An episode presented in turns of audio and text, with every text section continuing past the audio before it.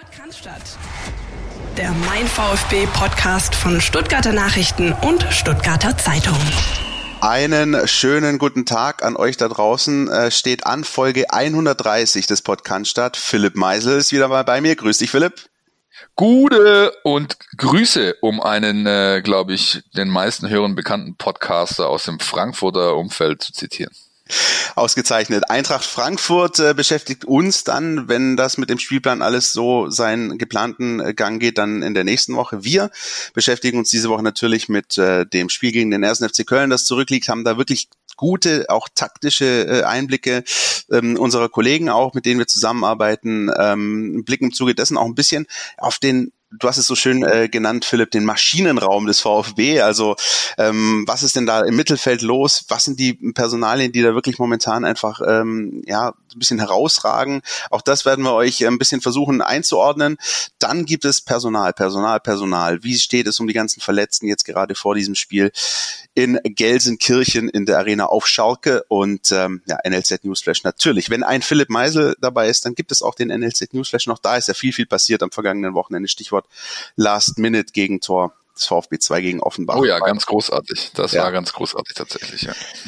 Ich würde sagen, äh, lass uns mal direkt starten, oder? Wir ähm, blicken mal auf dieses Spiel gegen Köln. Hast du es denn gesehen? Hast du irgendwie noch ähm, rechtzeitig den, den The Zone-Zugang deines Vertrauens irgendwie dir organisieren können am Freitag? Stimmt, wir hatten ja, wir hatten ja tatsächlich, wir hatten ja tatsächlich noch eine kleine Kommunikation, ja, ist richtig, ja. ja. Äh, ich konnte ihn noch organisieren, äh, beziehungsweise eigentlich war es gar nicht für mich notwendig, sondern für meine bezaubernde Partnerin, die äh, zu Hause saß und eben auch gucken wollte. Ich war beim Kumpel mit meinem Account und ja, anyway. Ihr kennt das sicherlich alle. Ja. Ähm, unterm Strich acht Punkte nach fünf Spielen. Und man kann sich natürlich jetzt die Frage stellen, ist das dem Auftaktprogramm geschuldet, der den, sage ich mal, relativ schwachen Gegnern, oder ist das der Stärke des VfB Stuttgart geschuldet? Ich glaube, allein mit dieser Diskussion könnte man eine Sendung füllen. Andererseits äh, halte ich da, glaube ich, gern mit dem äh, mit dem Trainer, der eben sagt, wir gucken nach auf uns, wir gucken auf den nächsten Gegner, wir schauen, dass wir unsere Maximalleistung auf den Platz bringen können, ans Limit gehen. Das erwähnt er immer wieder, auch vorhin in der Pressekonferenz. Heute ist Mittwoch. Wir nehmen jetzt kurz nach der VfB-Pressekonferenz, die als virtuelle Call-In-Runde stattfindet, nehmen wir auf. Ähm, das betont er immer wieder und insofern glaube ich, kann man doch sehr, sehr zufrieden sein, wie der VfB Stuttgart in diese Runde gestartet ist, auch wenn das Spiel gegen Köln bei manchen vielleicht so einen kleinen, ich will nicht sagen bitteren, aber so einen kleinen Nachgeschmack hinterlässt von wegen, ja, das sind eigentlich zwei Punkte zu wenig. Wie siehst es du denn? Ja, also äh, zum einen vielleicht noch, um auf diese äh, Geschichte mit den Gegnern einzugehen, das ist ja so ein bisschen wie die Frage nach der Henne und dem Ei, das werden wir beide auch nicht erklären können. Von daher würde ich auch sagen, lassen wir das einfach mal beiseite und gucken mal, wie sich das entwickelt. Ähm, Fakt ist, der VfB hat die Gegner, die er ähm, vor die Flinte bekommen hat, äh, gut bespielt, hat, wie du schon gesagt hast, eine gute Bilanz geholt. Und dieses Spiel am Freitag, ja, das ist halt, es ist natürlich ganz normal, wenn du so wie die Feuerwehr loslegst in diesem Spiel am Freitag, wenn du so Gas gibst und 1-0 führst und nach drei Minuten 2-0 führen kannst und ähm, und wirklich den Gegner, also ich muss ja sagen, die die die Kölner waren in dieser ersten Phase in den ersten 10, 15 Minuten bereit für eine Packung. Das muss man ja wirklich sagen an der Stelle und da hat klar, vieles, das, ja. vieles von dem bewahrheitet, was wir auch im Vorfeld gesprochen haben, diese Räume, die sie da angeboten haben. Äh, Markus Gistol übrigens in höchster Not, der mit diesem Wechsel nach einer Viertelstunde, der überhaupt nicht irgendwie der Verletzung geschuldet war, sondern wirklich gesagt, oh, der ist gelb vorbelastet, ich muss runternehmen, äh, den, den äh, Kollegen. Und ähm, das war schon wirklich ähm, eine starke Vorstellung des VfB. Und dann ist es halt oft so, ne? Haben wir beide auch schon in zig Fußballspielen erlebt. Da gibt es so einen Knackmoment. Das war halt eben dieser äh, Elfmeter, der dann auch noch just in der Situation äh, gepfiffen wurde, als Mark Oliver Kempf draußen noch äh, behandelt wurde und das heißt auch noch in dem Moment, als der VfB zu zehnt auf dem Platz war und ähm, dann ist dieses 1-1 gefallen. So. Und dadurch kommt so ein bisschen dieses, dieses mulmige Gefühl oder so dieser fade Beigeschmack, den du angesprochen hast. Was aber dann, finde ich, wiederum für den VfB spricht. Ähm, das ist so eine Szene, die mir zum Beispiel in Erinnerung geblieben ist, äh, als dann Gregor Kobel mal wieder verbal einen ausgepackt hat. Also ich glaube, so zwei, drei Minuten nach dem Tor brüllt er seine Vorderleute an und sagt, Leute, 1-1 ist nichts passiert. Weiter, es ist nichts passiert. Und so war es ja de facto. Der VfB hat zwar sozusagen diese, diese starke Anfangsphase nicht umgemünzt in mehr, aber am Ende waren wir nach diesem verwandelten Elfmeter wieder bei Anfang. Und ähm, was sozusagen die eine Seite der Medaille ist, ja, möglicherweise zwei verlorene Punkte. Die andere Seite der Medaille ist, ich habe schon so viele Spiele gesehen, die der VfB nach so einer Geschichte verloren hat. Und das ist auch wiederum nicht passiert, sondern da wurde Ruhe bewahrt und am Ende ist dann so ein bisschen die Situation eingetreten, die wir beide auch diskutiert hatten, kurz vor Schluss, 1-1, was machst du? Und dann finde ich das absolut klug auch, muss ich sagen, klug, dann den Punkt mitzunehmen und einzusacken und zu sagen, den nehmen wir, den nimmt uns keiner, den brauchen wir, wer weiß, wofür der gut ist, bevor man jetzt irgendwie ähm, auf Teufel komm raus auf Sieg spielt. Deswegen fand ich das im Endeffekt echt gemischte Gefühle, wie du sagst, aber okay. Jetzt hören wir mal, was Steffen Görsdorf dazu zu sagen hat. Unser Experte vom Institut für Spielanalyse aus Berlin, der kann nämlich diesen Bruch, der da stattgefunden hat, ganz abseits noch des Elfmeters äh, und den weiteren Spielverlauf, wie sie denn der dargestellt hat, das kann der sehr, sehr gut anhand von Zahlen belegen und da gibt's vielleicht für den einen oder anderen noch einen tieferen Einblick, was da eigentlich genau gelaufen ist auf dem Rasenrechteck in Stuttgart am Freitagabend. Der VfB Stuttgart hat am Wochenende einen Punkt geholt und zugleich spannende Erfahrungen machen dürfen. Nach furiosen Start und früher Führung erlebte der VfB ein Powerplay der Kölner und dann zum ersten Mal überließ ein Gegner den Stuttgartern die Verantwortung für den Spielfluss. Doch der Reihe nach. Der Start in die Partie war rasant, wenn man einmal auf die Torschüsse schaut. Zwar schoss der VfB insgesamt nur fünfmal in der ersten Hälfte auf das Tor der Kölner, jedoch wurden die ersten drei Schüsse allesamt binnen der ersten fünf Minuten abgegeben. Versuch Nummer eins landete gar direkt im Kasten. Nach diesem offensiven Traumstart des VfB Stuttgarts folgten in 40 Minuten jedoch nur noch zwei weitere Schussversuche. Nach dem Seitenwechsel gab es sogar nur noch vier VfB-Torschüsse zu verzeichnen. Eine Ursache dafür? Vom Rückstand aufgerüttet nahm nun nämlich Köln Fahrt auf. Die Kölner gaben im Duell gegen den VfB insgesamt 14 Torschüsse ab, jeweils sieben pro Halbzeit. Sechs der sieben Schussversuche allerdings erfolgten bereits bis zur 35. Minute. In dieser Powerplay-Phase des Spiels gab es entscheidende Spielereignisse. Kempf verletzte sich im Kopfballduell mit einem Kölner, muss zwischenzeitlich vom Platz und wurde schlussendlich sogar in der 34. Minute ausgewechselt. Ausgerechnet in dieser Phase der Unterzahl erhält Köln einen Strafstoß und kann ausgleichen. Fortan erlosch der Offensivdrang der Kölner und wie bereits in den vergangenen Saison zog sich Köln für Konter zurück in Zahlen ausgedrückt.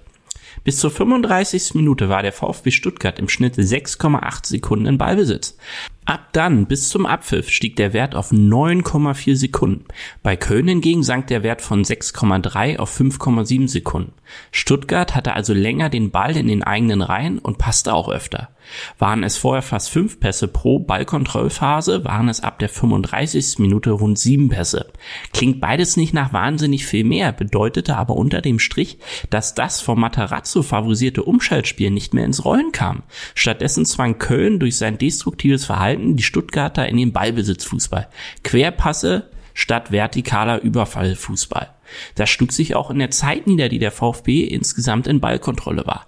Hatten die VfB-Kicker in der aktuellen Saison zusammen im Schnitt 22 Minuten den Ball am Fuß pro Partie, waren es gegen Köln 26 Minuten. Bei Köln waren es nur 18 Minuten, was aus ihrem Saisondurchschnitt entspricht. Die Herausforderung für das VfB-Trainerteam und die Mannschaft besteht also darin, was kann man tun, wenn der Gegner tief steht und den guten, Fu guten Umschaltfußball den Riegel vorschiebt. Denn der kommende Gegner Schalke 04 ist vom gleichen Schlag. Nur knapp 17 Minuten sind die Schalker im Schnitt pro Partie am Ball. Gegen Dortmund waren es nur 11 Minuten. Vielleicht ist eine Aufstellung sinnvoll, wie sie Stuttgart am Ende gegen Freiburg auf dem Feld hatte. Mit Endo als eine Art Quarterback in der Dreier-Abwehrkette, davor ein Mann und spielstarkes offensives Mittelfeld und drei Angreifer. In diesem Sinne Glück auf gegen die nächste Mauertruppe. Höchst interessanter Ansatz. Ähm, einfach weil er auch belegbar ist, finde ich, durch äh, ganz klare Zahlen und ich glaube, das ist schon ein, ein, ein, Schlüssel gewesen, dass Köln eben sich dann wieder zurückgezogen hat, dem VfB die Pille hingelegt hat und äh, ihn quasi in ein Muster gedrängt hat, das er aus der letzten Saison kennt in der zweiten Liga, als er immer Favorit war und das Spiel machen musste. Andererseits hat er schon ein bisschen vorausgeblickt, der Steffen, äh, und nämlich Wege aufgezeigt, wie man das beispielsweise gegen Schalke anders machen könnte. Das, das ist das nächste Spiel, das ansteht. Wir kommen nachher noch dazu. Hast du gerade irgendwie zufällig bei Schalke kurz zucken müssen oder war das irgendwie? Nein. Nee, es war die Leitung. Das okay. war die Leitung. Das war die Leitung hoffentlich. Ja, nein, ich habe schon gedacht, da ähm, soll was anderes raus. Nee, ist alles gut. Nein, nein, nein, das ist der, das ist der kurze Ausblick von Steffen gewesen. Ähm, an dieser Stelle, bevor wir, äh, weil er hat eigentlich perfekt übergeleitet zu Wataru Endo, bevor wir dahin kommen, Leute, hört Read the Game, den Podcast vom Institut von Spielanalyse, kommt äh, immer zu jedem Spieltag oder nach jedem Spieltag raus. Die Jungs blicken auf die Bundesliga-Partien, arbeiten höchst interessante Zahlen raus, so wie sie es auch für uns tun. Immer eine Bereicherung, finde ich höchst, höchst interessant, weil es ganz oft auch subjektives Empfinden, das du eben hast, wenn du ein Spiel schaust, äh, nochmal wirklich mit klaren äh, belegbaren Zahlen untermauert. Ja, super wichtig. Also das ist ja oft so, man hat so ein, ähm, man nimmt so ein Gefühl mit und äh, das nimmt man dann wahrscheinlich auch noch in die Nacht nach dem Spiel mit und dann, äh, wenn man das dann aber alles so ein bisschen ähm, rückblickend sich anschaut und dann eben diese Zahlen hat, wie jetzt eben äh, von Steffen dargelegt, das ist echt schon stark, wenn man dann merkt, okay, alles klar, da war, also das hat mich nicht getäuscht, dass der Endo wirklich ein wichtiger Ruhepol beispielsweise war. Das ist schon nicht schlecht. Richtig. Und auch welchen, wie gesagt, welchen, welche, welche Auswirkungen er auf das Spiel hat, das VfB Ich meine, das ist ja klar, das betont jeder, äh, wenn den du da unten fragst, immer und immer wieder, der Bodyguard. Ja. Aber es ist halt auch mit Zahlen belegbar, ja. 101 äh, Zweikämpfe bisher geführt, die meisten in der Liga, mit 80 auch die meisten gewonnen. Ähm, dazu 22 Luftduelle gewonnen. Das ist für einen 1,70 und ein paar zerquetschte äh, großen Samurai auch äußerst beachtlich, meiner Ansicht nach.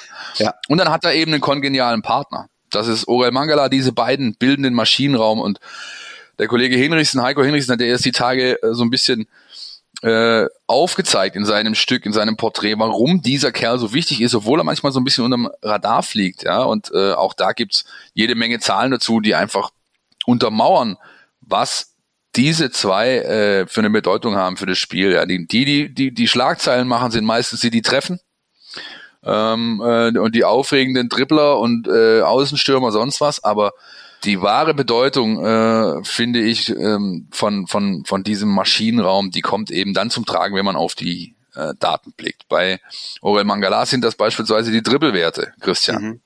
Ja, richtig. Und die Dribbelwerte zum einen, aber auch die, die Pass, Passquote und die Passanzahl vor allem. Also gegen Köln war es ja so, dass nur Pascal Stenzel auf dem Platz mehr Pässe gespielt hat als Orel Mangala. Und das ist extrem wichtig. Vor allem auch, wie du sagst, du kannst, du kannst sechs Flügelspieler drumherum haben. Aber, aber was bringt dir das, wenn du sozusagen im Zentrum diese Koordination nicht hast? Und das ist, äh, nee. das ist genau das Entscheidende.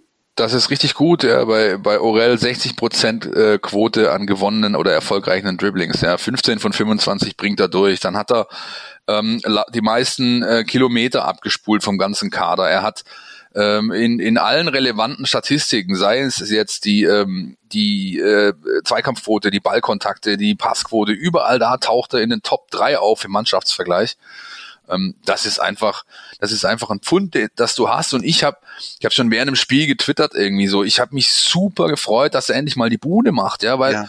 Ähm, ich habe letztes Jahr äh, haben wir auch schon über ihn gesprochen und da hatte ich damals gesagt, wenn ich mich recht erinnere, das Einzige, was dem Kerl fehlt eigentlich, um wirklich eine noch deutlichere, noch tragendere Rolle zu spielen, ist Torgefährlichkeit. Er hat eigentlich alles, er bringt alle Assets mit, die du brauchst für diese Position. Er spielt überragend gut, er spielt vor allem konstant gut. Ja, äh, das ist ja auch, äh, er hat ganz, ganz wenig schlechte Spiele drin. Und was ihm eben fehlt, sind Torvorlagen, Torschüsse und Tore. Und da zieht er jetzt an. Das ist schon, ähm, ist schon, ähm, ja, ich finde es einfach klasse. Ich freue mich für den Kerl. Das darf man ja auch mal an dieser Stelle vergangene Saison ist ein Aspekt, äh, den du gerade angesprochen hast. Da würde ich gerne noch mal eine Frage äh, dir einfach mal stellen, weil das so ein bisschen auch so mein Eindruck ist. Ich erinnere mich, Torgefahr, ja, hat oft gefehlt. Er hat, glaube ich, mal im Derby hat er daheim äh, ein wichtiges Tor geschossen zum 2-0, wenn ich mich richtig erinnere. Richtig. Aber ansonsten hat er schon auch ein bisschen was gefehlt. Auf der anderen Seite erinnere ich mich beispielsweise, das ist eigentlich, ich weiß, damit tue ich ihm Unrecht, aber bei Orel Mangala denke ich zum Beispiel, wenn ich mir die negative Seite, die Kehrseite der Medaille anschaue, denke ich an diese erste Halbzeit in Osnabrück, da bist du, glaube ich, vor Ort gewesen. Da stand er völlig neben sich. Und das war so ein bisschen der Prototyp dieses, ähm, dieses zweite Liga-Erlebnisses, also gegen eine Mannschaft zu spielen, die sich komplett hinten reinstellt und wie man immer so schön sagt, leidenschaftlich verteidigt, bringt mich zu der Frage, Philipp, ist es für Spieler wie Orel Mangala dann doch jetzt genau dieser Vorteil, in der Bundesliga zu spielen. Denn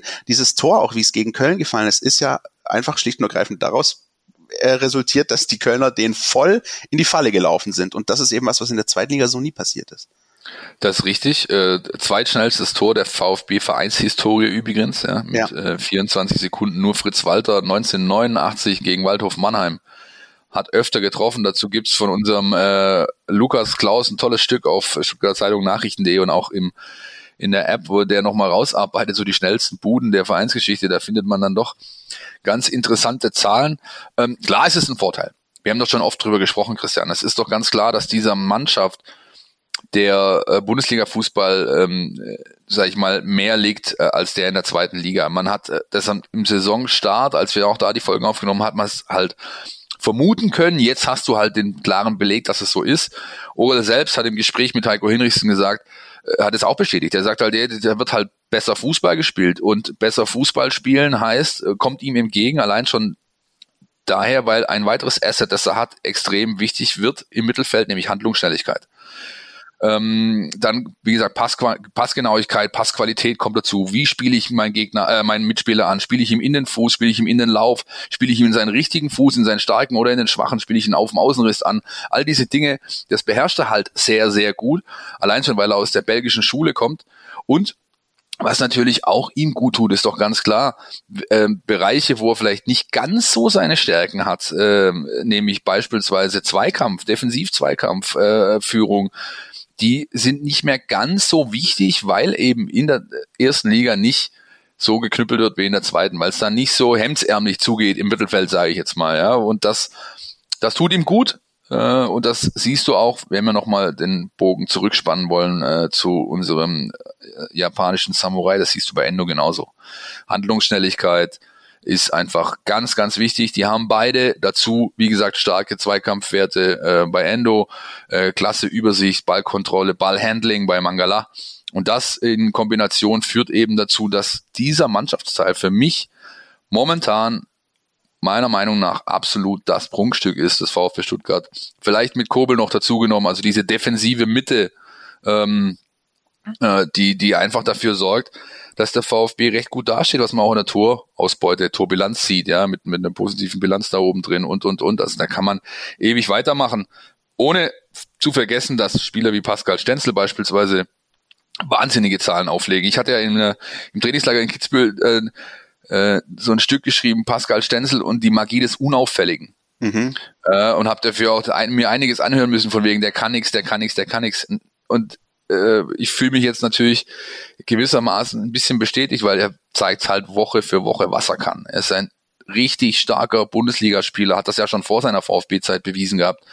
Und immens wichtig, gerade in dieser Abwehrreihe, die sich ja permanent Woche für Woche verändert, dahin drin. Ja, also du hast ja ständig wechselnde Konstellationen. Das war das erste Spiel hintereinander mit derselben Startaufstellung. Ähm, wie wir seit der PK wissen, äh, wird es wahrscheinlich wieder drauf rauslaufen, denn Kempf ist spielfähig. Mavropanos fällt weiter aus, Anton fällt weiter aus, äh, dann bleibt's eben nochmal bei der Kette Kempf links, Atta zentral als Quarterback und Pascal rechts. Und das bringt uns schon zum nächsten Punkt, nämlich dem Update aus dem Lazarett. Richtig, Christian? Richtig, Philipp. Und ähm, äh, du hast es ja schon angesprochen, ähm, Aufnahmetag ist bei uns Mittwoch. Das heißt, ähm, aufgrund der Tatsache, dass der VfB jetzt eben schon zum zweiten Mal hintereinander ein Freitagsspiel bestreitet, äh, ergeben sich für uns zwar Nachteile, wenn es ums äh, Gewurstel mit The Zone-Accounts äh, geht, aber die Vorteile, dass wir ähm, schon Töne aus der Pressekonferenz mitnehmen können, weil die dann eben äh, zwei Tage vorher eben schon am Mittwoch stattfindet. Und ähm, da hast du gerade reingehört, Philipp, äh, und äh, auch ganz interessante Aspekte taktischer Natur ins Spiel gebracht. Die klären wir später. Jetzt ähm, gehen wir mal tatsächlich mal ein bisschen so aufs Personal und das ist dann doch ein bisschen, sage ich mal, beruhigender äh, aus Sicht der VfB-Fans, als es denn schon vor ein, zwei, drei Wochen hätte sein können. Also gerade mit äh, Blick auf Spieler wie Mola Mavropanos, wo es ja erst hieß, die fehlen möglicherweise ganz, ganz lang. Das ähm, sieht dann doch besser aus, oder? Richtig. Äh, sind zwar jetzt beide äh, keine Option für das für das Spiel, logisch, auch so, genauso wie Anton und Tommy, äh, beide sind auf einem guten Weg, aber es reicht noch nicht für einen Kader, hat der Trainer bestätigt. Anton war eigentlich so ein bisschen erhofft, dass der eben gegen Schalke schon wieder im Kader stehen könne. Das ist nicht der Fall. Gegen Frankfurt soll es jetzt reichen und dann ist ja die Länderspielpause und glaube ich danach ja, äh, komm, kommen wir zu dem Thema ähm, oder hat der Trainer ein Thema, das auch bei uns hier gleich auf der auf der Liste steht. Mavropanos ähm, wurde bekannt, dass er eben nicht wie erwartet bis mindestens Jahresende ausfällt, sondern nur äh, vier Wochen, dann soll er wieder auf dem Platz stehen können und in sechs vielleicht schon wieder eine Option sein oder so, ja, irgendwo zwischen vier und sechs wieder eine Option sein für Materazzo, liegt daran, dass er, und jetzt pass auf, gefährliches Halbwissen, dass äh, keine Meniskusoperation nötig war, wie erst befürchtet, sondern nur eine Glättung. Okay. Und äh, da kann man, äh, das ist so eine Art arthroskopischer Eingriff, wenn ich mich richtig äh, informiert habe. Das ist also deutlich ähm, einfacher zu vollziehen wie eben eine OP.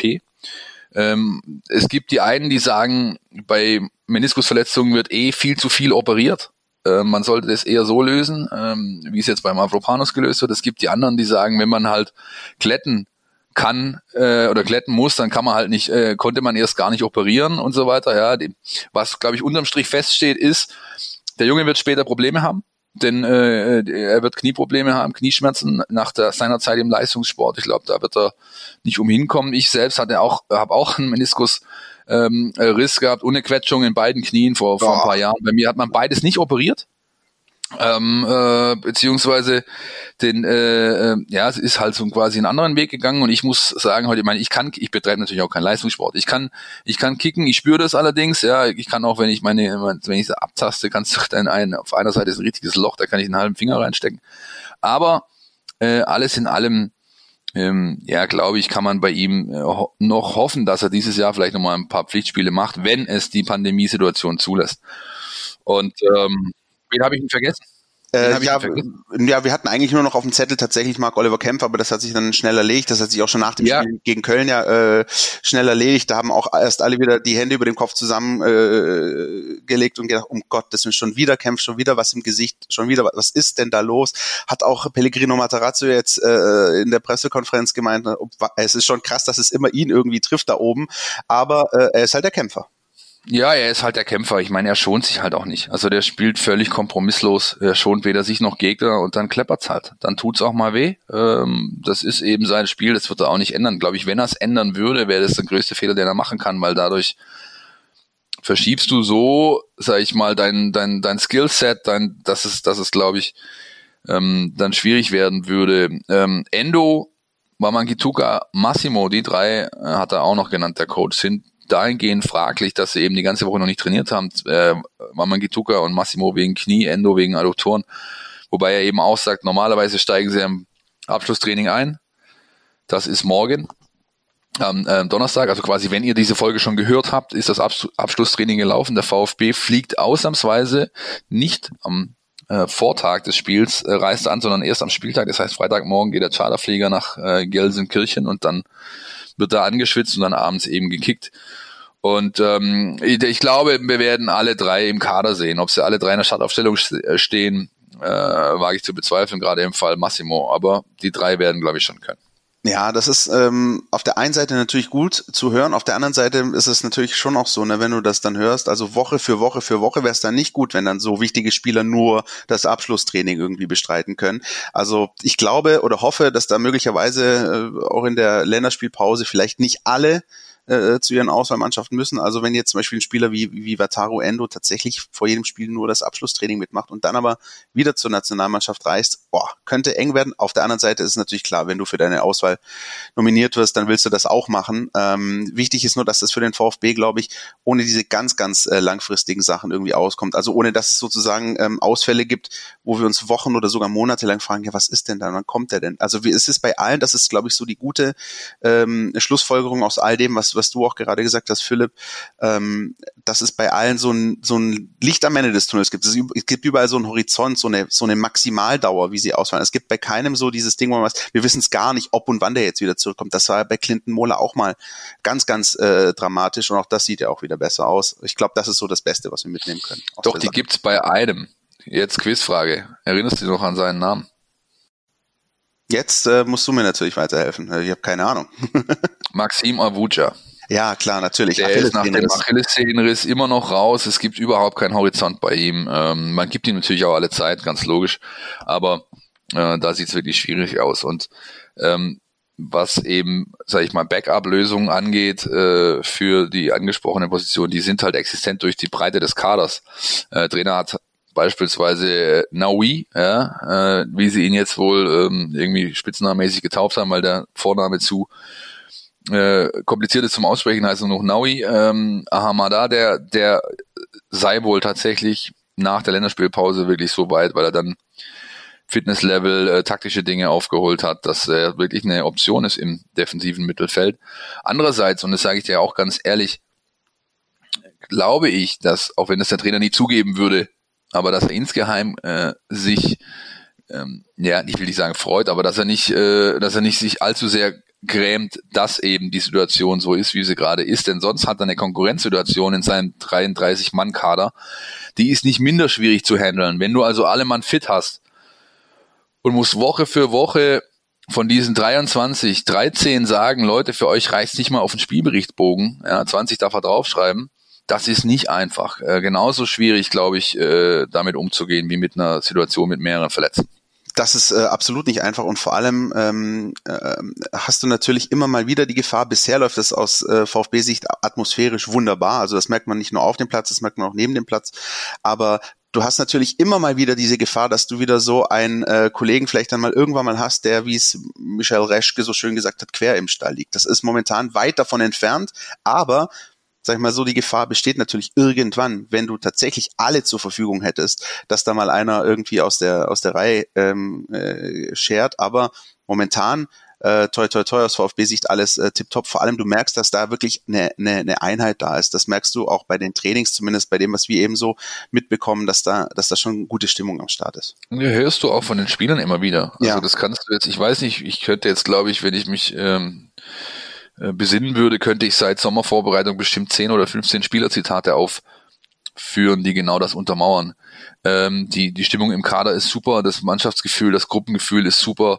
Ähm, würde natürlich jetzt noch unterstützt durch die guten Start, ist ja klar. Ja, klar. Aber da sind, da sind halt keine Stinkstiefel so irgendwie drin. Ja, äh, den einen, zu dem kommen wir gleich, den haben sie sich halt äh, schön elegant ähm, dem hat sie sich schön elegant entledigt, ja. Und äh, ich glaube das, ich glaube das, was die Jungs sagen, weil, weil, weil es einfach ja, weil es authentisch wirkte und weil es kein, keine Ansätze gibt, die dagegen sprechen und da sieht man halt auch so ein Stück weit die, die Trainerarbeit. Es ist nicht nur so, dass Matarazzo die Entwicklung der einzelnen Spieler, der Talente massiv fördert durch seine Arbeit oder durch seine Art und Weise, mit ihnen umzugehen.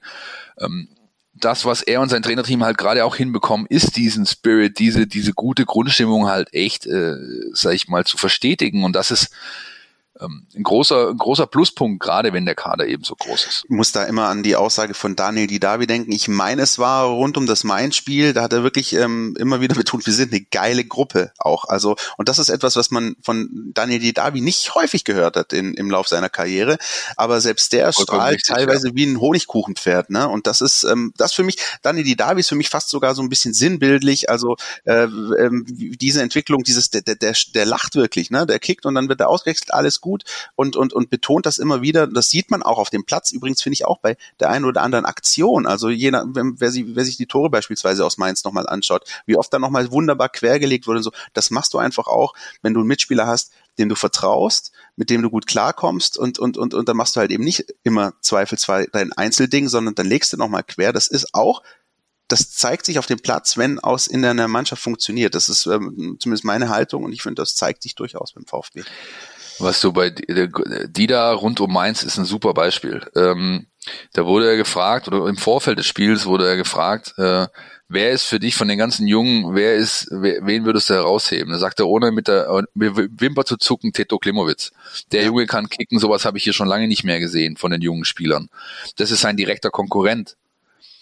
Ja, also das, also, das gab es noch nie, äh, dass äh, beim VfB Stuttgart also ich kann mich zumindest nicht dran erinnern, ähm, dass, dass, ein, dass ein Spieler, ein etablierter Spieler seinen direkten Konkurrenten, der dann auch, glaube ich, abgelöst hat in Mainz, der wurde eingewechselt, hat noch die Bude gemacht, dass der den so hervorhebt und sagt, hey, also was der auf, äh, auf, auf Tasche hat, äh, ist, ist ist richtig stark. Und das wiederum lässt tief blicken, was das, was die Inner Chemistry angeht innerhalb dieser Gruppe, dieses doch großen Kaders, ähm, zumindest was die was die Kopfanzahl angeht. Und das, ähm, ja, gibt einfach, gibt, gibt, gibt, ja, knock on wood, ja, du hast schon gesagt, ja, toi, toi, toi, also, ähm, das gibt zumindest Anlass zur Hoffnung, dass das äh, so bleibt die nächsten Wochen und Monate und den VfB ein Stück weit auch trägt, weil es dir dann halt auch hilft, wenn es mal nicht läuft, ergebnistechnisch, dass du sowas, so eine Missstimmung halt deutlich besser auffangen kannst, aufarbeiten kannst, als wenn es eh schon scheiße läuft in einer, in, in einer Truppe. Ja. Und wir haben ja beide, äh, glaube ich, nicht, äh, zuletzt nicht damit gespart zu betonen, dass diese Rückschläge kommen werden. Der VfB hat noch ein richtiges Monsterbrett, hat alle Champions League Teilnehmer noch vor sich und, und, und, ja. Also das, das, äh, das wird ein, zwei, drei Packungen geben dieses Jahr noch, da bin ich ganz äh, fest von überzeugt. Genau, und dann ist es einfach wichtig, dass das auch so aufrechterhalten wird, auch wenn es schwer ist, das weiß jeder, der irgendwie auch Teamsport betreibt, wenn du halt auch mal drei Spiele am Stück verlierst, dann ist die Phase, wo du dann wirklich zeigen kannst, wie das Ganze funktioniert. Aber ich bin da äh, eigentlich guter Dinge, muss ich sagen. Ich würde sagen, Philipp, ähm, machen wir einen Strich drunter und ähm, wie sagst du immer so schön, fahren wir einen Jingle ab. NLZ News. Neues von den Nachwuchsmannschaften. Unser NLZ Newsflash. Ich freue mich jede Woche. Auch weil ich jede Woche immer wieder ein, zwei kleine Fehler drin habe, die ich dann, äh, die ich mir dann anhören muss von entsprechenden Hörern, die jetzt gerade äh, unseren Podcast hören und dann auf mich zukommen wegen des, aber da und überhaupt tralala. Diesmal versuchen wir es einfach besser zu machen. Wenn wir ehrlich sind, Philipp, das sind ja eigentlich so kleine Fehler, die wir ja absichtlich einbauen, damit wir sozusagen unsere Leser animieren und Hörer animieren, äh, sich bei uns zu melden und zu sagen, nur komm, da war, na klar, nein, Spaß beiseite. Ähm, da sind natürlich immer mal wieder äh, auch kleine Sachen drin, aber dafür sind wir ja da, um die dann auch wieder gerade zu biegen. Das ist ja auch gut. Richtig. Lass uns mit der U21 einsteigen. 2-2 gegen Kickers Offenbach, du. 2-2 gegen Kickers Offenbach. Äh, du warst vor Ort, ne, im, im Schliens. Ich habe äh, mir tatsächlich, ich hatte ja Samstag noch äh, nach VfB Profi-Spieltagsdienst, wenn man das so möchte. Also der Tag nach dem Spieltag ist ja auch immer Dienstag ähm, äh, für uns und ähm, konnte dann aber mit einem Auge äh, dank der Kollegen äh, vom OFC einen Livestream mir angucken auf YouTube ähm, von diesem Spiel und es war ja ähm, sage ich mal, eine, eine herausfordernde Aufgabe für den VfB 2, die sie aber wirklich gut gelöst haben. Äh, man könnte auf den ersten Blick meinen, 2-2 äh, ist in der 90 plus 5 gefallen durch einen abgefälschten Schuss. Das ist ja eigentlich das Schlimmste, was dir als Fußballer so ein bisschen passieren kann. Aber die Stimmung nach dem Spiel war gar nicht so mies. Ne? Du warst vor Ort und hast ein paar, paar O-Töne geholt. Ja, die, was heißt, war nicht so mies. Ja, die, man, sie war natürlich schon niedergeschlagen. Wenn du so den Ausgleich bekommst äh, gegen den Favoriten, den du an den, Rand, an den Rand einer Niederlage bringst, dann tut das natürlich im ersten Moment kurz weh. Andererseits wissen die natürlich auch, gegen wen sie gespielt haben. Das ist ein Top-Team aus der Regionalliga, mit dem, da können sie noch, das ist noch nicht Augenhöhe einfach, ja. Ähm, äh, ich habe mit Sebastian Hornung gesprochen, der halt natürlich der Torhüter, der irgendwie gefühlt während der 90 Minuten 1000 Arme hatte, der hatte keine Ahnung 13, 14, 15 richtig starke Paraden und kriegt dann halt so ein Ei äh, und er sagt halt auch extrem bitter. Andererseits äh, schon auch irgendwo leistungsgerecht, denn die Offenbacher waren über weite Strecken des Spiels die bessere Mannschaft. Ja, äh, hat der Trainer auch gesagt nachher. Ja, also wir wir haben, ähm, er war unglaublich stolz auf seine Truppe, weil sie eben genau das umgesetzt hat, was er wollte, Matchplan aus, äh, ausgeführt und dann echt stark gespielt. Andererseits sagt er halt auch, das Tor lag so lange in der Luft, dass das noch irgendwann fällt, war irgendwie klar und ja, weiterarbeiten, weiterarbeiten, weiterarbeiten. Was anderes bleibt für die nicht. Äh, für mich die Geschichte des Spiels eigentlich, dass ähm, dass vier Mann äh, vom Profikader runterkamen, Aidonis, Mack, Eckloff, äh, der nicht gut war, der nach 45 Minuten rausgenommen äh, wurde und äh, Philipp Förster. Der das Tor und das eben, hat? Genau, das Tor geschossen hat, das 1-0 und das eben dazu geführt hat, dass der Kollege Bartstube wieder einmal nicht im Kader war, offiziell wegen Oberschenkelproblemchen. Äh, andererseits, wenn man die, die sag ich mal, sozialen Netzwerke des Herrn Bartschuber verfolgt, dann hat er eine Trainingsintensität an den Tag gelegt die letzte Zeit. Das lässt mich vermuten, dass es nicht so weit her ist mit den Oberschenkelproblemen. Also das ist halt so ein bisschen diese Bartstuber-Saga, die wird den Verein noch eine Weile begleiten. Äh, wir hatten es ja vorher schon angerissen, äh, der war natürlich streitbar, ist streitbar, der wurde nicht umsonst dahin geschickt, wo er jetzt ist und wird einfach, äh, glaube ich, noch irgendwie beide Seiten versuchen, dieses Jahr so anständig wie möglich über die Bühne zu bringen und dann ähm, trennt sich, trennen sich die Wege einfach wieder. Ja, und das ist natürlich auch äh, sinnbildlich, dass er auch das immer wieder irgendwie auf irgendeine Art und Weise, fragt mich nicht, wie hoch zu ploppen scheint, mh, hm, dass dann immer irgendwie, was ist denn eigentlich mit Bart Stuber? Aber wenn man ähm, eben genau hinhört, zwar nicht nur jetzt, sondern auch ähm, beispielsweise am Tag, äh, am Deadline Day, als, als die Transferfrist zu Ende gegangen ist, ähm, im Zuge dessen, äh, sagt ja Sven Mislint hat auch immer sinngemäß, äh, ich hätte nie gedacht, dass ich mal äh, Andreas aus Frauentausch zitieren würde, es bleibt alles so, wie es ist. Das ist eigentlich das, was, äh, was Sven Mislint hat immer wieder, äh, ja, mehr oder minder direkt gesagt hat und dementsprechend, ähm, weil immer wieder auch die Frage so aufkommt, ja, hm, Profikader, ja, nein, nee, das ist momentan, wir haben das jetzt in den vergangenen äh, 20, 30 Minuten ausdiskutiert, eine, eine gute Gruppe, die da funktioniert. Es gibt äh, nahezu ein Überangebot auf der Verteidigerposition. Wieso sollte man daran was ändern? Ähm, insofern äh, ist das erstmal so, wie es ist für Holger Bach. Genau. Und äh, das heißt für den VfB 2 Freitag 18 Uhr gegen Hoffenheim 2 auswärts in äh, was ich, Zutzenhausen oder wo die kicken, Sinsheim. Im Dietmar Dietmar Hauptstadion, glaube ich, ne? Ja, Dietmar genau. Hauptstadion, ja, ja, natürlich, Dietmar Hauptstadion. Und dann äh, Dienstag 19 Uhr TSG Balingen Heimspiel, so es die Corona-Situation denn zulässt. Ähm, da kommen wir gleich am Abschließend noch dazu. Die U19 gewinnt beim Kleeblatt in Fert, hatten wir letzte Woche ja äh, rausgefunden, wie man es ausspricht. 4 zu 1 äh, spielt am Mittwochabend, also jetzt kurz nach unserer Aufnahme, 18 Uhr gegen FV Löchgau WV-Pokal äh, eigentlich Pflichtsieg und dann am Samstag 14 Uhr Heimspiel gegen Kickers Offenbach. Alles wieder natürlich ohne Zuschauer. Ich versuche hinzugehen, weiß noch nicht, ob es reicht, äh, weil ich mir einfach Mo Sanko anschauen möchte. Der hat jetzt seine ersten zwei Spiele gemacht für die Mannschaft von Nico Willig. Drei Vorlagen, zwei Tore, äh, auch wenn man sagen muss, ich habe die Tore ja gesehen äh, gegen Fürth und manch anderer von euch wahrscheinlich auch. Es gibt ja immer die Torshow bei äh, Ed Jung und Wild, dem Twitter-Kanal der VfB Nachwuchs ähm, Mannschaften. Und ich glaube, die beiden Buden, die er da gemacht hat, die hätten wir beide auch noch geschossen, Christian. Wenn wir es denn geschafft hätten, läuferisch in die Position zu kommen, wo er dann stand und abstauben konnte. Sag, sag das nicht, sag das nicht, Philipp. Ich war, ich war immer der, das können alle meine Kumpels bestätigen, ich war immer der, der die hundertprozentigen drüber geballert hat. Ich habe ich hab immer die Unmöglichen gemacht. Die Unmöglichen, ja. so die in den Winkel gezirkelt. Wenn er sie sagen, den trifft er eh nicht. So die, ah, würde ich nicht sagen. Aber du hast schon recht, natürlich, klar, die muss man schon machen.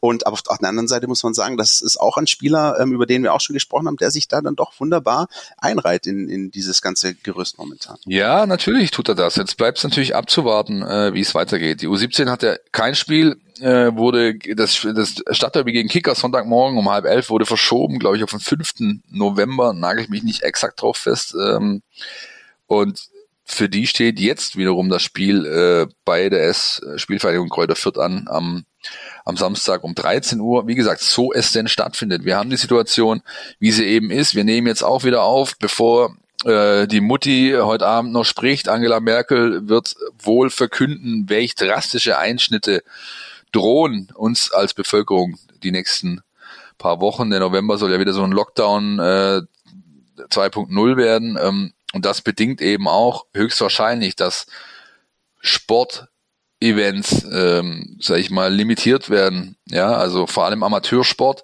Das bedeutet, äh, ich kann nicht mehr zur Eintracht, zu den alten Herren zum Kicken am Donnerstagabend. Das bedeutet aber auch, dass alle Mannschaften halb unterhalb der VfB U17, die gelten offiziell nicht als Leistungssportmannschaften, dass denen wohl untersagt wird, weiterzumachen erstmal. Darauf bereitet man sich im NLZ auch schon vor. Ähm, U17, U19, diese Entscheidungen stehen aus, U21 genauso. Ja, das ist ähm, ja volatil einfach. Da wird sich in den nächsten ein, zwei Wochen eine, eine Lage ergeben, wahrscheinlich, oder vielleicht auch schon früher. Dann haben wir möglicherweise nächste, nächste Woche in unserer Aufnahme schon wieder eine Situation, über die wir reden können. Und ähm, das bringt mich auch so ein Stück weit gleich zum Spiel am Freitagabend wieder. Denn ähm, erst hieß es, 300 Leute sind zugelassen in der Schalke Arena. Jetzt äh, wird es ein Geisterspiel. Natürlich Presseoffizielle und so weiter sind da. Äh, ein Grund, Grund ähm, äh, ja, Kontingent an Menschen, die eben rund um so ein Spiel arbeiten müssen. Das ist zugelassen. Ähm, ja, aber auch da wage ich zu behaupten, dass wir vielleicht äh, bald auch darüber diskutieren werden, wie systemrelevant die Bundesliga denn eigentlich ist und ob die nicht nochmal pausiert, wie es Anfang des Jahres schon mal der Fall war. Das soll uns aber nicht weiter beschäftigen jetzt, sondern erstmal würde ich mich gerne, Christian, der, sage ich mal, klassischen sportlichen Situation widmen vor dem Spiel in Gelsenkirchen. Wie sieht ihr denn aus? Ähm, die sieht eigentlich, wenn man es ganz einfach runterbrechen möchte, äh, so aus, dass ähm, dieses Spiel für den VfB Stuttgart eine wunderbare Gelegenheit darstellt, davon zu ziehen, wenn man sich die Tabelle anschaut. Und ähm, ja, so ein, ein, ein Gegner, der wirklich momentan ähm, am Boden zu liegen scheint, äh, einfach dem davon zu äh, weichen und zu sagen, jetzt sind wir erstmal tabellarisch weg. Also um es mal vielleicht so ganz plakativ zu sagen, ähm, Schalke muss der VfB kann am Freitag. Und das ist eigentlich eine Situation, ähm, die für den VfB jetzt nicht die allerschlechteste ist, finde ich. Das gute alte Swingerclub-Motto. Alles kann, nichts muss. Großartig. Ja, danke, ja. Philipp. Das ist jetzt klar, dass das natürlich kommt. Nein, den aber. hast du mir hingelegt. Den hast du mir auch hingelegt gerade. Komm, gut, und dann zu. auch noch am Freitagabend. Ja, man kann es ja, also ja nicht besser malen. Elfer ohne Torhüter. Wenn wir bei schlechten Witzen bleiben wollen, dann können wir natürlich sagen, auf Schalke brennt der Baum. Da liefen auch, äh, da liefen auch jede Menge lustige GIFs und Memes und sonstige Geschichten schon diese Woche. Ähm, nach der Niederlage jetzt im, im, im Derby natürlich. Und ähm, sogar von Schalke-Fans irgendwie, ja. Und das bringt mich zu unserem geschätzten Kollegen Julian Kares. Seines Zeichens Schalke-Fan, äh, ihm blutet das blaue Herz und wie schlimm es eigentlich um den Club steht, das versucht er uns jetzt mal so ein bisschen zu erläutern. Der Schalke-Fanseele tut die Derby-Niederlage vom vergangenen Wochenende nicht wirklich weh und das ist als Fan dieses Vereins wahrscheinlich das schlimmste Gefühl und alarmierend. Es gibt meiner Meinung nach eine Entfremdung mit dem Verein. Da geht es nicht um den Trainerwechsel zu Manuel Baum oder oder die Siglus-Serie. Die Stichwörter sind Rassismus, Clemens Tönnies, Härtefallanträge für Fans. Da ist in den letzten Monaten extrem viel passiert. Da passt eigentlich kein Pflaster mehr auf das äh, königsblaue Herz. Ähm, es ist ein Glück, dass die Mannschaft ohne Fans und die Nordkurve gegen den äh, VfB am Freitag spielen muss. Wir haben mit äh, Jochen Schneider und Michael Reschke zwei ehemalige Menschen mit VfB-Vergangenheit in der Verantwortung. Man muss dazu sagen, die jetzige Misere ist nicht allein ihre Schuld. Die beiden sind meiner Meinung nach mit ganz anderen Voraussetzungen damals angetreten. Ich denke, sie wussten nicht, wie hart diese, diese Auf-Pump-Kauf-Vergangenheit äh, auf dem Verein lastet, die jetzt eben durch die Corona-Krise alles in sich zusammenfallen hat lassen. Ähm, Michael Reschke hält sich medial im Gegensatz zu seiner Zeit beim VfB völlig im, im Hintergrund. Jochen Schneider spricht äh, sehr lösungsorientiert und, und ruhig nach außen, so mein Eindruck. Wenn wir uns den Kader anschauen, steht da Qualität auf dem Platz. Der Kader ist aber völlig unausgeglichen. Du musst Spieler spielen lassen, weil du sie nicht losbekommen, nicht losbekommst. Ähm, die überhaupt auch gar nicht mehr beim Verein sein wollen, wie Nabil Bentaleb oder Marc Uth. Wir hatten äh, bis in die Saison hinein keinen gelernten Rechtsverteidiger im Kader. Das ist eigentlich der Wahnsinn für einen Bundesligisten. Erst nachdem Manuel Baum Trainer geworden ist, äh, wurde Kilian Ludwig aus der zweiten englischen Liga verpflichtet. Auch wohl auf äh, Anraten des neuen Trainers ähm, vom Ruf des Perlentauchers ist da noch nicht wirklich viel zu sehen. Ja, im Moment muss man wirklich sagen, der Verein erinnert in seiner Entwicklung an den VfB Stuttgart. Ähm, durch den sportlichen Misserfolg wird durch die von den Verantwortlichen ja, man kann sagen, als strahlende Hoffnung am Himmel die, die Ausgliederung äh, aufgemalt, die moralischen Debatten, Investorengeld, sonst kann man nicht mehr mithalten gegen Vereinstraditionen, bauen wir doch auf unseren Nachwuchs. Ich glaube, diesen Zwiespalt kennen auch die VfB-Fans. Genau das passiert gerade auf Schalke. Stand jetzt gibt es aber auch unter den Fans keine 75%-Mehrheit für eine Ausgliederung. Ja, ähm, die andere Strategie gegen diesen ja, tiefroten Cashflow, der, der, den es gerade gibt, äh, hat Sportverstand Schneider auch schon anklingen lassen. Es ist ähm, so, dass Schalke stärker international und mit mehr Geld nach Talenten für die Knappenschmiede sucht, die trotz allem Chaos in der Profiabteilung mit äh, Norbert Elgert ähm, an der Spitze wirklich einen tollen Ruf hat.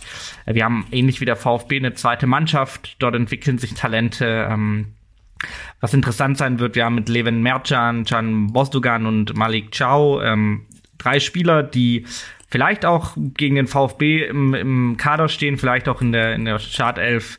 Ja, das äh, sind interessante Spieler, die man beobachten muss. Ähm, in Zukunft wird es dennoch so sein, der Verein muss kleinere Brötchen backen. Das Tafelsilber wie Weston McKenney wird verkauft werden in der nächsten Transferperiode. Das ist ziemlich sicher. Auch der ehemalige VfBler Osan Kabak hat eine Ausstiegsklausel von 45 Millionen Euro. Da lockt die Premier League und das Geld kann der Verein natürlich sehr, sehr gut gebrauchen. Ähm, sportlich ist das natürlich äh, extrem schade. Ähm, beim Ausblick, wenn wir jetzt aufs Spiel gucken am Freitag, ähm, denke ich, den Schalkern bleibt eigentlich wirklich nur die Hoffnung, ja, dass die Stuttgarter ihren Ruf als Aufbaugegner für schwächelnde Teams äh, gerecht werden. Vielen Dank an äh, Julian. Philipp hat schon gesagt, unser geschätzter Kollege aus der Redaktion äh, mit königsblauem Herz. Und da merkt man schon, boah, da ist wirklich, da hat sich einiges aufgestaut. Man muss ja überlegen, dieser Verein hat der, der weiß gar nicht, der weiß gar nicht mehr, wie sich das anfühlt, ein Spiel zu gewinnen. Das ist echt schon verrückt. Und ähm, auf der anderen Seite ist das natürlich, ähm, er hat es gerade am Ende gesagt, Stichwort Aufbau gegen der VfB, darauf hoffen die natürlich so ein bisschen. Aber das auch, das ist die Gefahr für den VfB Stuttgart. Das darf halt natürlich nicht passieren.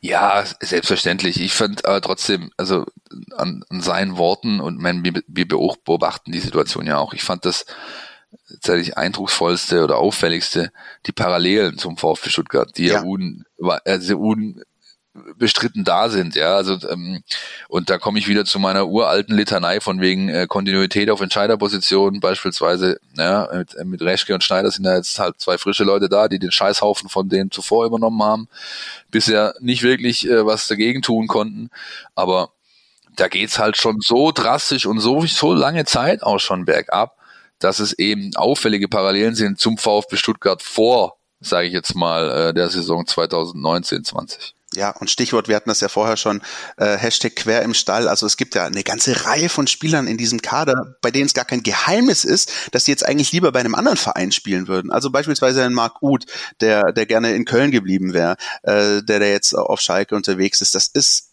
wirklich, wirklich, äh, das ist, das, das ist, das ist ein, Du äh, weißt gar nicht, wo du da anfangen sollst. Ja, bei äh, bei Tönnies Rassismus, den Beleidigungen gegen Mukoko im, im U19 Derby letzte Woche, ähm, wirtschaftliche Situation, Gazprom, dann ein Kader, der aussieht wie so ein Gemischtwarenladen, wo von dem keiner so richtig weiß, was sie eigentlich verkaufen wollen und und und. Also das ist einfach, das sind so viele Baustellen, dass wir hier eine ganze Sendung mitfüllen können.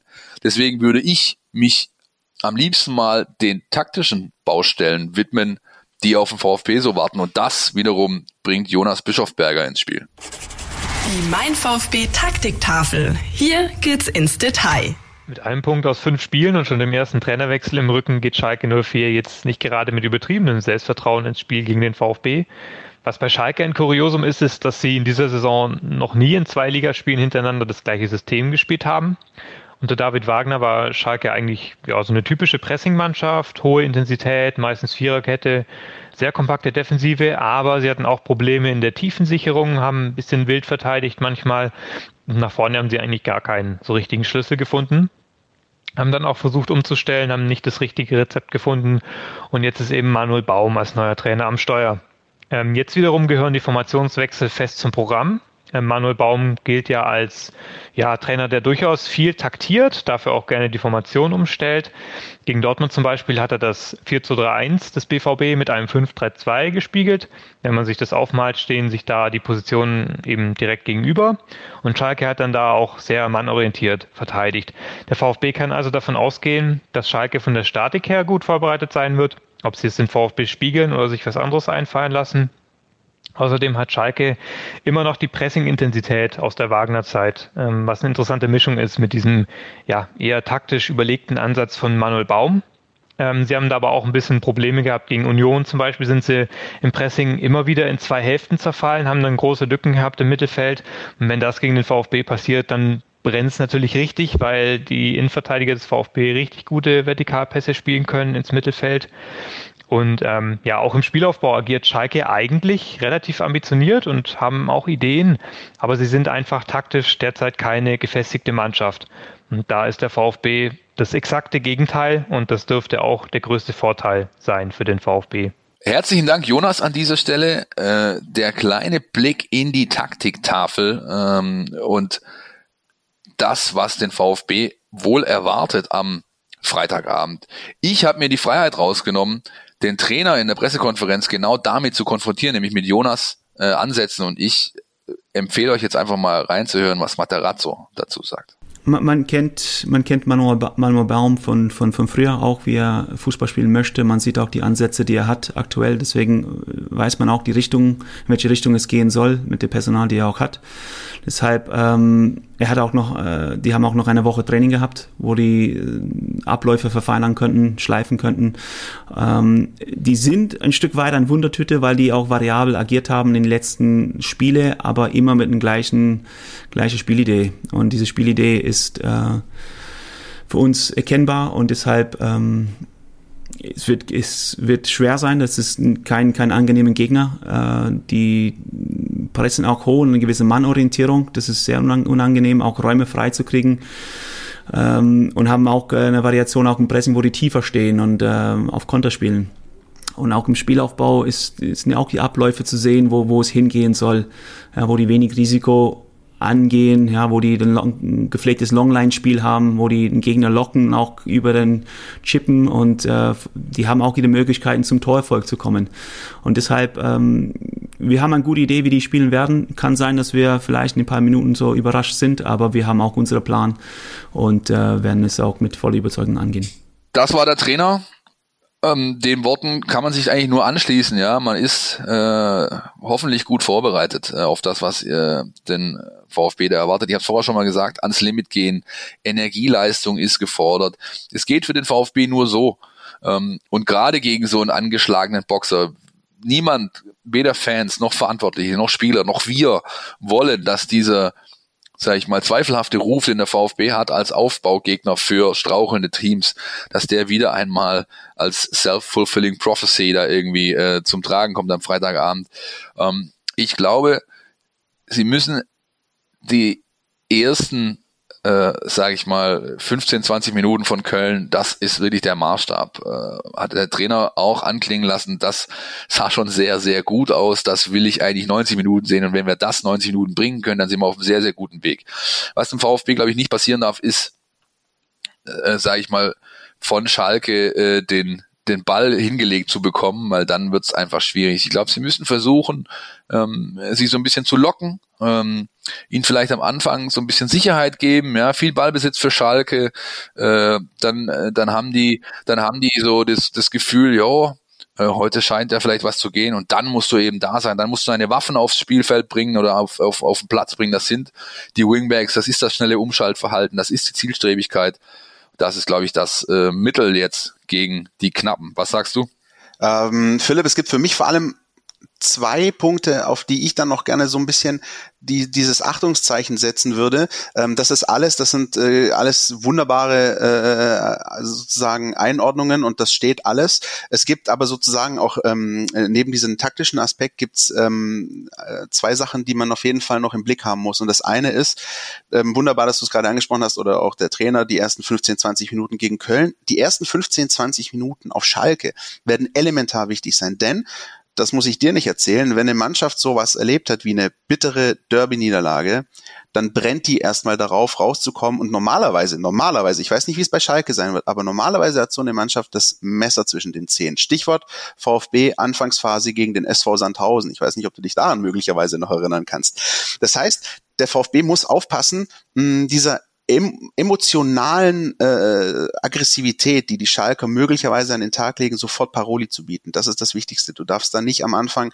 zu passiv werden und sie nur machen lassen, weil das kann auch nach hinten losgehen. Ähm, und das andere, das bezieht sich dann aus meiner Sicht dann eher so, wenn man so den Spielfilm sich anschaut, dann auf den zweiten Teil oder die Schlussphase. Dann wiederum gilt es zu gucken, in welcher Situation befinden wir uns in diesem Spiel, wie steht's, ähm, ähnlich wie gegen Köln letzte Woche.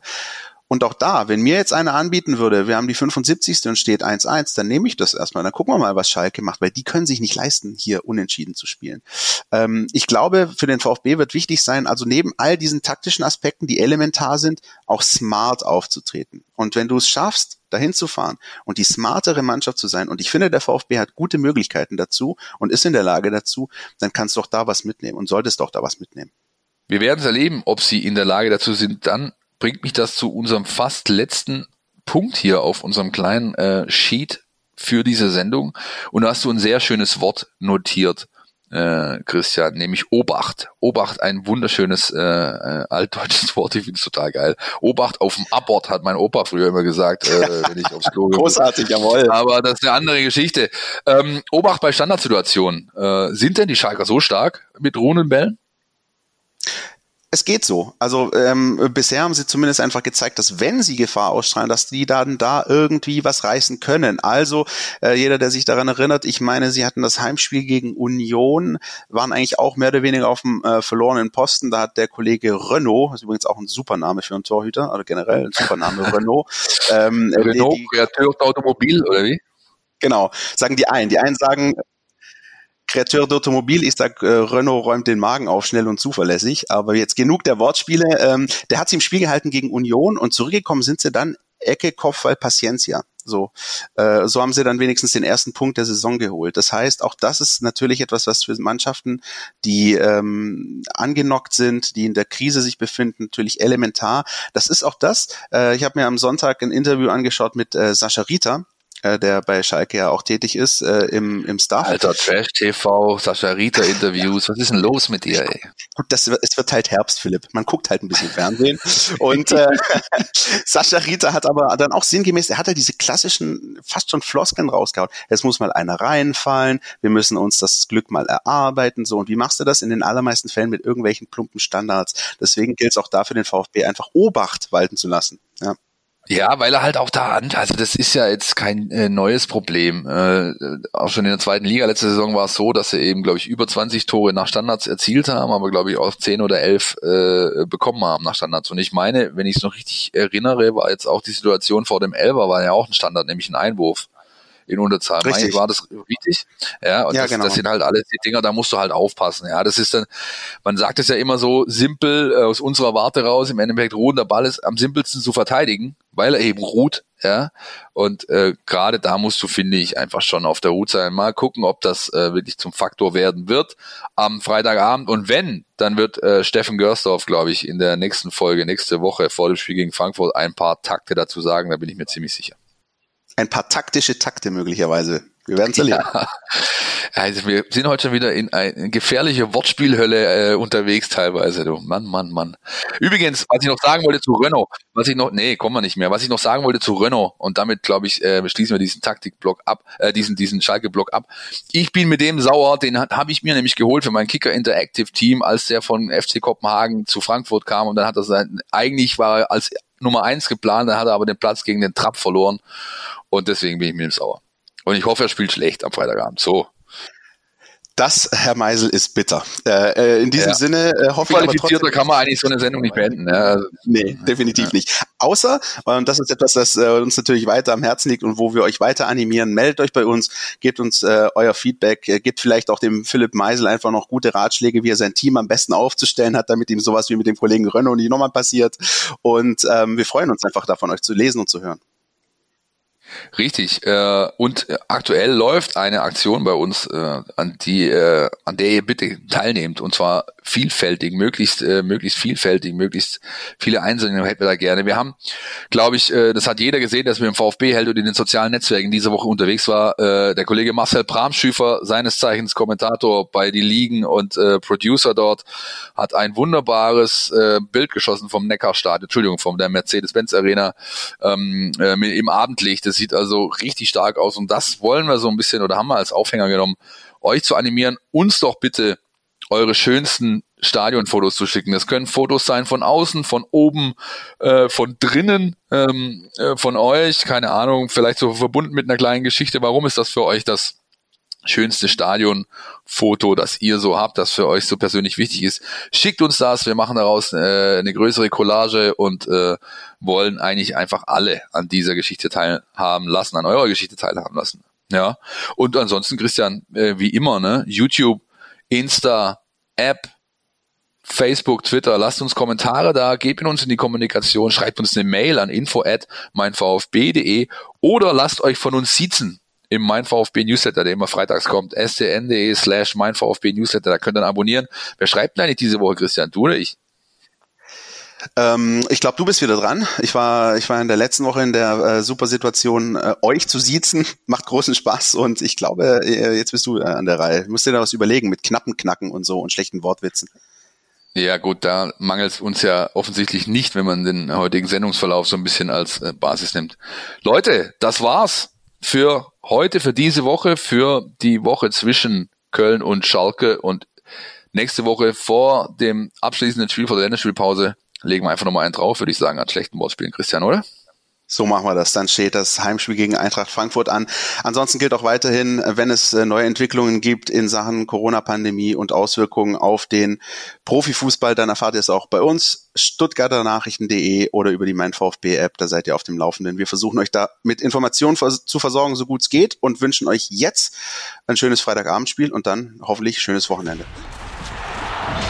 Podcast statt Mein VfB Podcast von Stuttgarter Nachrichten und Stuttgarter Zeitung.